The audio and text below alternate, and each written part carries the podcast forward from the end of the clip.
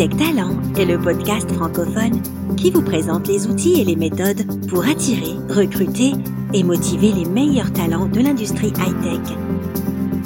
Cet épisode vous est présenté par Alexandre Degénaro. Bonjour à tous et bienvenue pour un nouvel épisode. Aujourd'hui, je vous propose une discussion sur la cooptation, ça fait un petit moment déjà que je souhaite faire un épisode sur le sujet car cette méthode est parfois sous-estimée par les entreprises et quand elle est utilisée, le résultat peine à être au rendez-vous sur du long terme notamment. Pourtant, beaucoup de sociétés aujourd'hui économisent des sommes importantes avec une bonne implémentation et une bonne stratégie. Je suis donc allé à la rencontre de Christian Frémont, qui est le fondateur de la startup Linkies. Dans cet épisode, on a discuté des systèmes de cooptation, qu'est-ce qui fait leur succès, quelles sont les erreurs à ne pas commettre?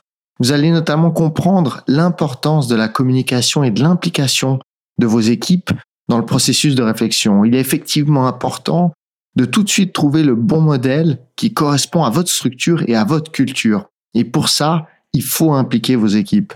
Notre invité aujourd'hui est un recruteur très expérimenté qui a créé sa startup, qui est une application unique qui permet de faire de la cooptation externe.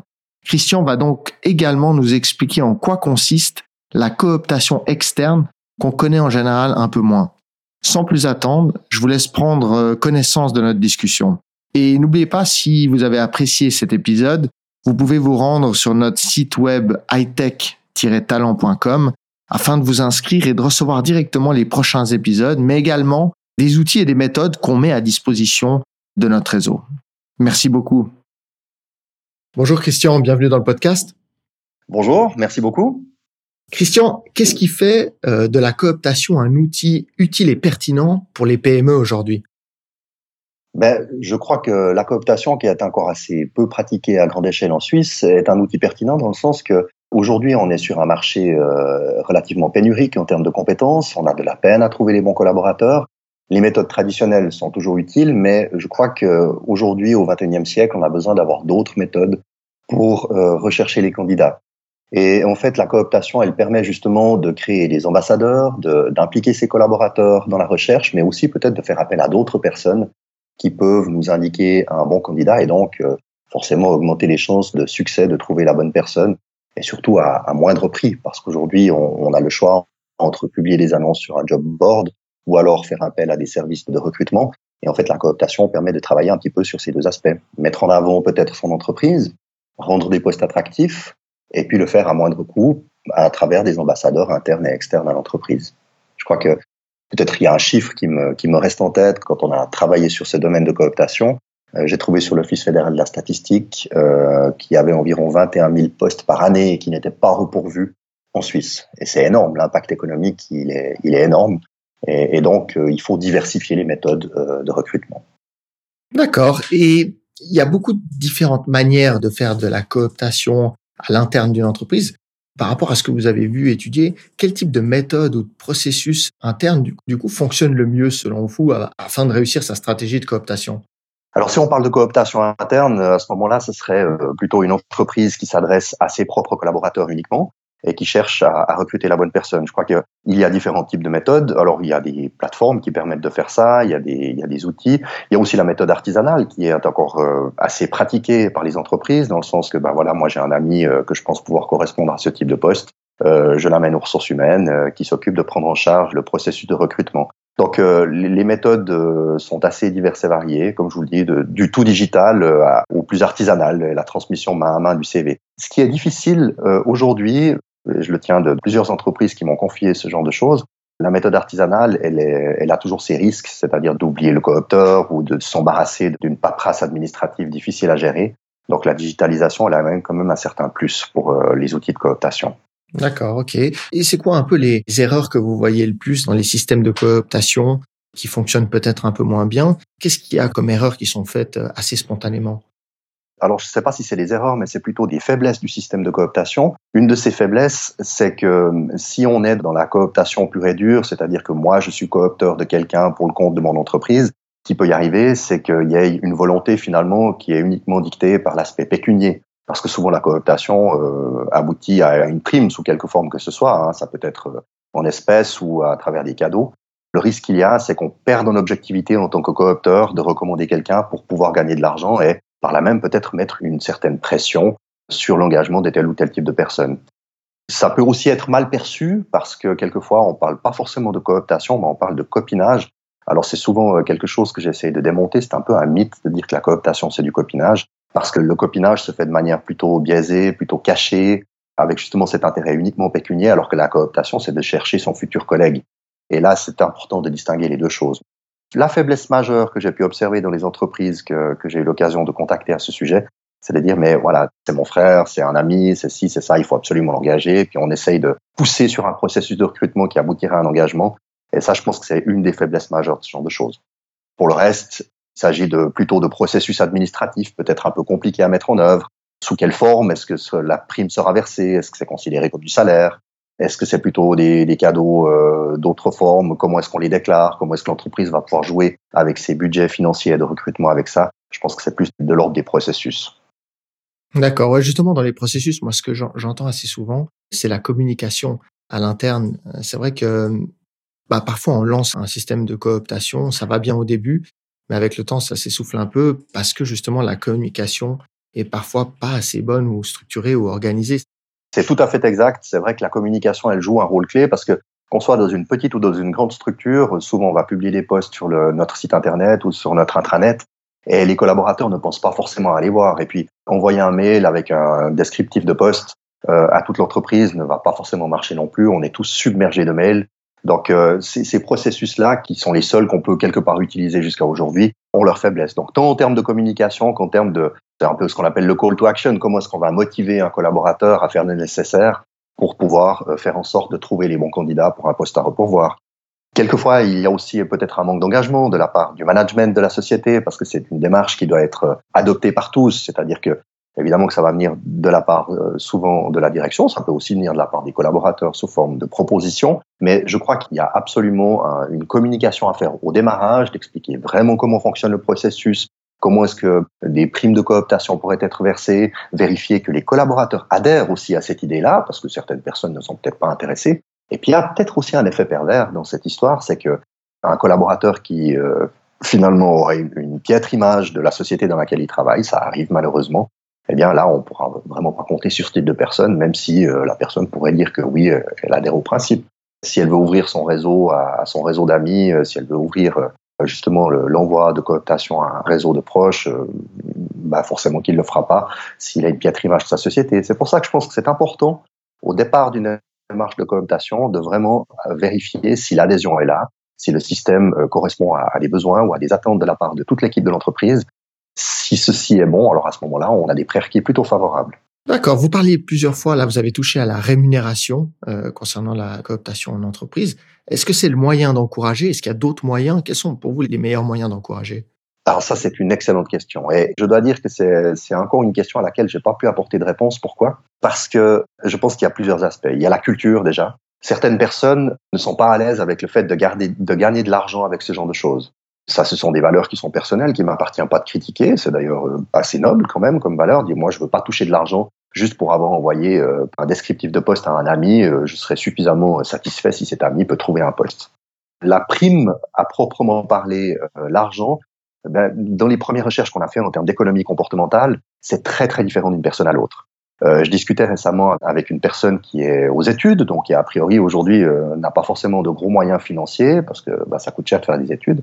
Et puis je lui demandais mais qu'est-ce que vous préférez? Vous préféreriez par exemple, je sais pas, si cette personne est fan de bon vin, je lui dis est-ce que vous préférez une caisse de Bordeaux ou 600 francs?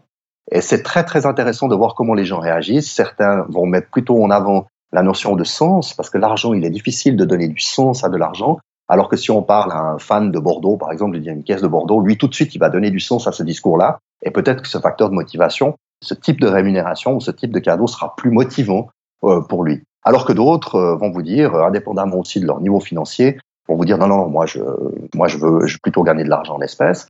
Et puis, il y, a enfin, il y a encore une troisième catégorie qui va vous dire, bah, peut-être, moi, je préfère peut-être gagner de l'argent, mais j'aimerais aussi parce que j'ai ce tempérament généreux, puis c'est vraiment dans l'air du temps. On a des nouvelles générations maintenant qui arrivent, qui sont peut-être un peu plus dans le partage. et de dire, bah, moi, j'aimerais peut-être faire don de tout ou partie de ma prime à une association qui me tient à cœur. Donc, euh, chaque personne étant tellement différente, et c'est pour ça que ça justifie le fait de devoir en discuter au début avant d'introduire de la cooptation, chaque personne étant totalement différente, on aura euh, autant de réponses euh, diversifiées. Donc l'idéal, c'est peut-être de proposer différentes manières de rémunération, en quelque sorte, au sein de la même entreprise, et de proposer ben, soit une possibilité d'avoir un, montant euh, en liquide ou euh, d'avoir des cadeaux d'un montant euh, similaire ou alors de, faire une action, comme vous disiez, une action humanitaire. Il pourrait y avoir plusieurs possibilités pour la personne qui réussit à coopter. Oui, absolument. Je crois qu'on joue vraiment sur deux tableaux. On joue sur les valeurs de l'être humain. On parle souvent de cooptation. En fait, vous faites deux choses. Vous pouvez rendre service et ou gagner de l'argent ou un don sous quelque nature que ce soit. Mais finalement, on joue sur ces deux aspects. Puis la nature humaine, moi, elle, elle m'époustoufle parce qu'on a toujours eu cette générosité-là dans mon ancienne carrière de chasseur de tête, alors que je contactais des gens pour leur demander s'ils connaissaient quelqu'un qui pourrait être intéressé par tel ou tel type de poste. Des gens souvent qui ont des positions euh, relativement élevées dans l'organisation d'une entreprise, qui n'ont pas que ça à faire. Je crois qu'en dix ans, jamais personne ne m'a dit, écoutez, je suis pas une agence de placement, débrouillez-vous. Au contraire, vu que les gens qui sont en recherche d'emploi, en transition de carrière, qui soient en emploi ou au chômage, vont plutôt s'adresser à leur réseau. C'est ce qu'on fait tous. Hein. On se dit, mais oui, j'ai envie de changer d'emploi, je vais m'adresser à deux, trois personnes de confiance. Comme ça, s'ils entendent parler de quelque chose, eh bien, ils m'informeront. Je pense que ce côté généreux de la nature humaine, c'est vraiment un aspect dont il faut vraiment tenir compte dans le cadre de la cooptation. Et puis enfin, la rémunération, ben voilà, comme on vient de le dire, chaque être humain est différent. D'accord. Prendre bien conscience de ce petit point. Maintenant, afin d'aider un entrepreneur, un responsable RH ou une personne qui souhaiterait développer et mettre en place la cooptation dans son entreprise, entreprise de taille petite à moyenne, par quoi vous lui conseillez de commencer? Quels sont vos, meilleurs outils ou conseils à donner pour cette personne? Je pense c'est déjà de, vérifier si c'est en adéquation avec les valeurs de l'entreprise, avec la, mission de l'entreprise. Souvent, il y a peu de chances que ça soit pas le cas, mais je crois que c'est vraiment une discussion à mettre au point, à définir quel est le niveau de prime qu'on veut verser, sous quelle forme ces primes doivent être versées, puis vraiment d'écouter les suggestions des collaborateurs qui finalement seront les premiers acteurs de cette cooptation. Je crois qu'il faut les prendre très très rapidement dans les réflexions pour se dire, ben voilà, je suis directeur de telle et telle entreprise, on a des profils difficiles à trouver ou on a des coûts de recrutement trop élevés. Chaque euh, direction d'entreprise a le souci de maîtriser ses coûts et d'impliquer ses collaborateurs pour en faire de vrais ambassadeurs et surtout écouter quelles sont leurs suggestions et écouter quels sont peut-être aussi leurs freins parce qu'il peut y en avoir de multiples sortes. Euh, certaines personnes pourront peut-être euh, déclarer bah non ouvertement moi je, n'ai pas envie de, de, procéder de cette manière là et, je crois que c'est important d'instaurer ce climat de confiance et aussi peut-être de désamorcer les craintes qu'il pourrait y avoir par rapport à un recrutement. Imaginons que vous soyez collaborateur d'une entreprise, votre euh, votre direction euh, veut mettre en place cette démarche de cooptation. Peut-être qu'une personne pourra se dire mais moi si je référence quelqu'un, qu'on me verse un cadeau ou une prime sous quelque forme que ce soit, qu'est-ce qui va se passer si cette personne ne reste pas au-delà de son temps d'essai? Ou qu'est-ce qui va se passer si cette personne part dans une année? Donc tout ça, ce sont des règles à pouvoir extrêmement bien définir. Quand est-ce qu'on va payer la prime ou quand est-ce qu'on va offrir le cadeau de cooptation au coopteur? Est-ce que c'est à la signature du contrat? Est-ce que c'est à la période d'essai? Est-ce que c'est quelque chose qui est séquencé dans le temps Peut-être euh, une prime euh, découpée après une année, etc., etc. Et c'est là que je pense que c'est très très important de poser ces questions sur la table et d'écouter les collaborateurs parce que c'est encore une fois ce sont eux les premiers acteurs. Donc euh, ils auront certainement des suggestions intéressantes à faire et puis désamorcer ces craintes je référence quelqu'un, qu'est-ce qui se passe si? Et là, il faut vraiment beaucoup d'écoute. D'accord. Donc vraiment essayer d'anticiper un peu les freins qu'il pourrait y avoir à l'interne pour vraiment s'assurer que son système de cooptation sera efficace finalement. C'est vraiment un des conseils que vous mettez en avant. On parle beaucoup de cooptation interne, c'est ce qu'on connaît le plus, donc euh, les entreprises qui ouvrent un poste à l'interne et qui posent la question à leurs employés. Est-ce que vous pouvez nous parler un peu de la cooptation externe? Alors la cooptation externe, c'est lorsque vous adressez une demande à une communauté qui ne fait pas partie euh, de vos collaborateurs. Ben, c'est précisément ce qu'on fait euh, nous chez Linkies. En gros, on part du présupposé que tout le monde connaît quelqu'un qui est en recherche d'emploi. Et on sait aujourd'hui que c'est un petit peu la jungle parmi les job boards. Alors la Suisse, on est moins touché parce que on a un job board majeur en Suisse romande, un job board majeur en Suisse alémanique, plus d'autres job boards plus spécialisés. Donc c'est plus facile de trouver un poste. En France, par exemple, où il y a 150 job boards, c'est beaucoup plus difficile. Donc, la cooptation externe, ça consiste à publier un poste, comme beaucoup d'entreprises le font, et offrir une prime de cooptation à la personne qui pourrait nous amener la personne, indépendamment du fait qu'il s'agit d'un collaborateur ou non. Donc, en gros, les entreprises aujourd'hui fonctionnent plus par cooptation interne. Les primes sont souvent relativement élevées. Mais euh, pourquoi faire abstraction d'un réseau externe qui, lui, peut être tout à fait prêt à recommander un proche de nouveau pour rendre service et pourquoi pas pour gagner de l'argent ou un don en nature? D'accord. Donc, Linkis, pour expliquer à nos auditeurs, l'entreprise que vous avez fondée a développé une application qui permet justement de publier des offres d'emploi et de les partager à un réseau. Est-ce que vous pouvez nous expliquer un peu plus comment elle fonctionne? Oui, alors euh, Linkies en fait euh, a été créé en 2017 et c'est la seule application, en tout cas au moment où je vous parle, c'est la seule application au monde justement qui permet de euh, référencer un ami pour un poste et de, gagner de l'argent pour ça. Donc, euh, en fait, la manière dont ça fonctionne, c'est que les entreprises qui souhaitent publier peut-être une annonce sur cette plateforme Linkies, en gros, vont nous contacter, vont publier leur poste, vont mettre en avant certainement le côté marketing de l'employeur, c'est-à-dire qu'est-ce qui fait que cette société est intéressante, à l'instar de ce qu'on peut faire sur un job board plus classique. Et euh, sitôt que cette euh, annonce est, est, publiée sur l'application, il y a une notification qui va partir à l'intégralité d'une communauté de coopteurs qu'on appelle chez nous linkers. Cette communauté-là va réfléchir avec qui je peux partager cette annonce, qui est-ce qui dans mon réseau pourrait correspondre à ce type de poste. Et ensuite de ça, bien, les dossiers arrivent à l'entreprise ou alors ils passent par un cabinet de recrutement qui jouera le, le rôle d'intermédiaire pour pouvoir ensuite choisir son candidat à un prix qui est quand même nettement euh, inférieur aux autres pratiques de recrutement. D'accord. Donc, au final, ce qui peut être intéressant, c'est de lancer de la cooptation avec un réseau qui nous appartient pas.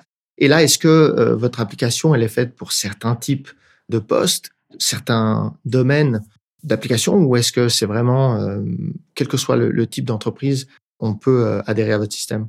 Alors, je pense qu'il y a déjà un premier filtre qui va être réalisé, parce que évidemment que publier une annonce a toujours un coût, hein, mais c'est à l'instar de tout ce qui se pratique.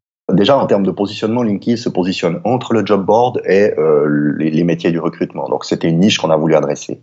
Maintenant, on n'est pas du tout limité en type de poste, hormis l'aspect coût du recrutement par rapport euh, au coût salarial de la personne à recruter. On n'est pas du tout limité. Pourquoi? Parce que cette application, elle est disponible gratuitement au téléchargement par tout le monde. Donc ça veut dire que on aime bien avoir beaucoup de diversité dans les posts qu'on publie parce que cette diversité, elle est quelque part à l'image de la communauté qui a téléchargé cette application. Quel que soit le type de réseau que je peux avoir, euh, moi j'ai un réseau autour de moi. Euh, si je suis, euh, je sais pas, je travaille dans la logistique, il n'est pas exclu que dans mon réseau proche, ait des gens qui soient plutôt dans le BTP, dans les travaux ou dans l'IT, quel que soit. Tout le monde a un réseau qui est assez diversifié. C'est pour cette raison-là que on met en avant plutôt euh, la publication de posts aussi divers que possible. D'accord. Et vous parliez aussi, euh, on discutait ensemble que votre application pouvait être, euh, alors elle est très forte pour de l'externe, mais elle peut aussi intervenir pour de la cooptation interne. Oui, et c'est précisément ce qu'on recommande à nos clients. En fait, une entreprise qui est ouverte à la cooptation, pourquoi se priver d'un réseau externe?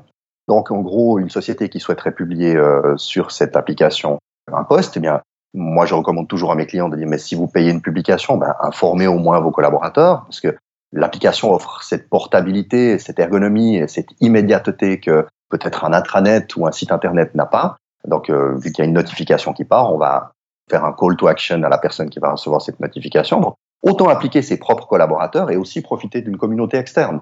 Ça augmente juste les chances de trouver la personne à un coût qui est euh, pas supérieur, parce que l'annonce, elle est à un coût fixe.